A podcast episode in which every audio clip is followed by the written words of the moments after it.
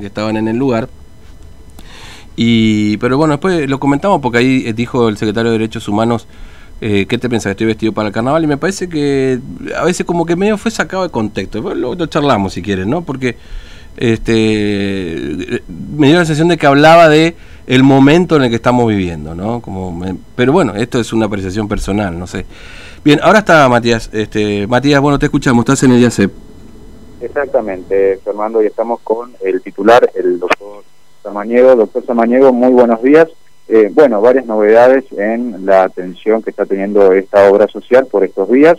Eh, preguntarle primero por la cuestión de eh, la fundación, la atención de la fundación eh, Uniendo Huellas, si es que llegaron a un acuerdo finalmente. Buenos días para todos. Sí, efectivamente, ayer, ayer hemos firmado un convenio con una fundación muy Por supuesto, recibe un aumento de como corresponde, como disposición del gobernador. Así que empezamos una nueva etapa, digamos, de, de atención primordial para los chicos discapacitados. Aumento del 25%, doctor, en las nomenclaturas también rige para otro tipo de atenciones por fuera de la fundación con los profesionales. Sí, por supuesto, para todo lo que, eh, digamos, se dedica a atención de la salud, todo, todo lo que son todos, todos, los prestadores privados, costeados en diferentes organizaciones como APS, como Suiza, como Generación. Y algunos que no están dentro de eso organismos como hoy, por ejemplo, que también llegamos a un acuerdo con Fernando, aquí te está escuchando el doctor Samaniego. Sí, este doctor Samaniego, ¿cómo le va? Buen día, Fernando lo saluda, ¿cómo anda? Bien, buen día. Bien, bien, bien, bien. Bueno, es decir, es un 25% para todos, no no va a haber, por ejemplo, eh, una categoría de aumento diferente, por ejemplo, para otros profesionales como odontología, etcétera. Es un 25% para todos los prestadores el aumento, lo que va a pagarle la obra social. Es un 25% para todos los prestadores, a partir del primero de enero. Del primero de enero. Es decir, eh, eh, claro, es... Eh, Ustedes se presentan 60 días posteriores a las prácticas, se presentan, ¿no es cierto? Eh, lo que hacen... eh, la, la, factura se presenta los primeros días del mes siguiente. Claro. Nosotros tenemos de ahí 45 días para pagar. 45 días, entiendo. Eh, ahora, este, eh, eh, con esto, eh, porque bueno, había algunos afiliados que estaban diciendo que tenían algunas dificultades con algunos profesionales, digamos, con esto, ¿se regulariza de alguna manera la atención? ¿Ustedes han recibido algún tipo de planteo por parte de afiliados de profesionales que no, no estaban atendiendo, digamos, con la obra social? No, creo que con eso todos, todos, inclusive Huella estaba atendiendo, Mm, eh, pero digamos estaban eh, ya no queriendo conseguir el aumento, pero gracias a que el, el gobernador dispuso mm, el aumento, entonces quedaron todos, digamos, Claro. conformes. Claro. ¿Hay, ¿Hay alguna deuda que se mantenga con prestadores a esta hora? Estamos a 27, 28 de enero, perdón. ¿Hay alguna deuda con prestadores y en todo caso si se va a empezar con algún proceso también de regular- regularización de esas deudas? No, absolutamente con ninguno. Mm. Con prestadores locales, por lo menos a ninguno se le debe absolutamente nada. Claro. Se paga en tiempo y forma todos los meses, Mm. del 15 al 20 aproximadamente. Claro. Eh, ahora, doctor, y, y para el afiliado esto va a significar también un incremento? Tenemos entendido que hubo un aumento ya de las de órdenes, por ejemplo, de que se van a pagar 50 pesos. ¿Esto va a implicar también un incremento para las autorizaciones de las prácticas y demás?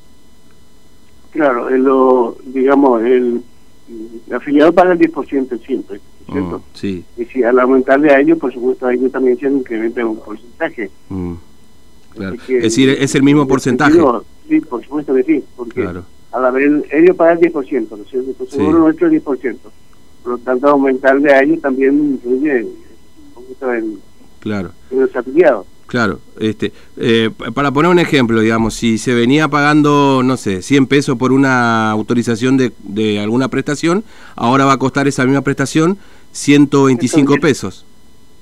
110, digamos. 100, ah, 110. Ah, claro, el 10%, tiene razón. Sí. Tiene razón. Es, del- es decir, es el 25%.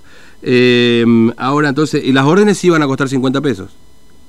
La orden 150 meses hace ya 11, casi 12 años que no se aumentaba.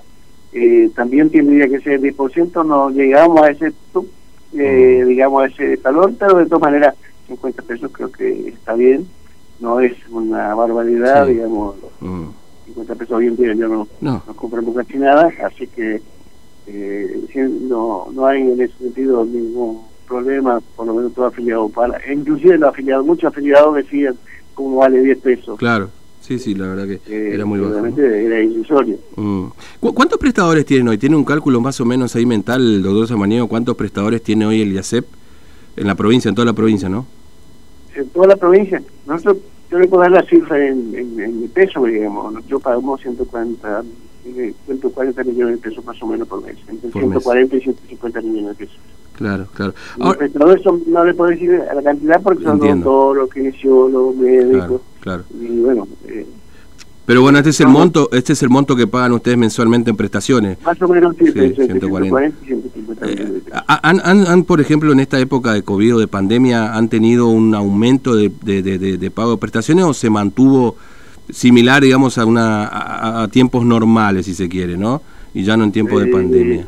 Nosotros hemos tenido aumento bastante en este sentido, sobre todo en farmacias, cuando desde el momento que hace ya tengo cuatro meses que no tenemos faltante de, medicamentos, mm. entonces todos los afiliados concurren.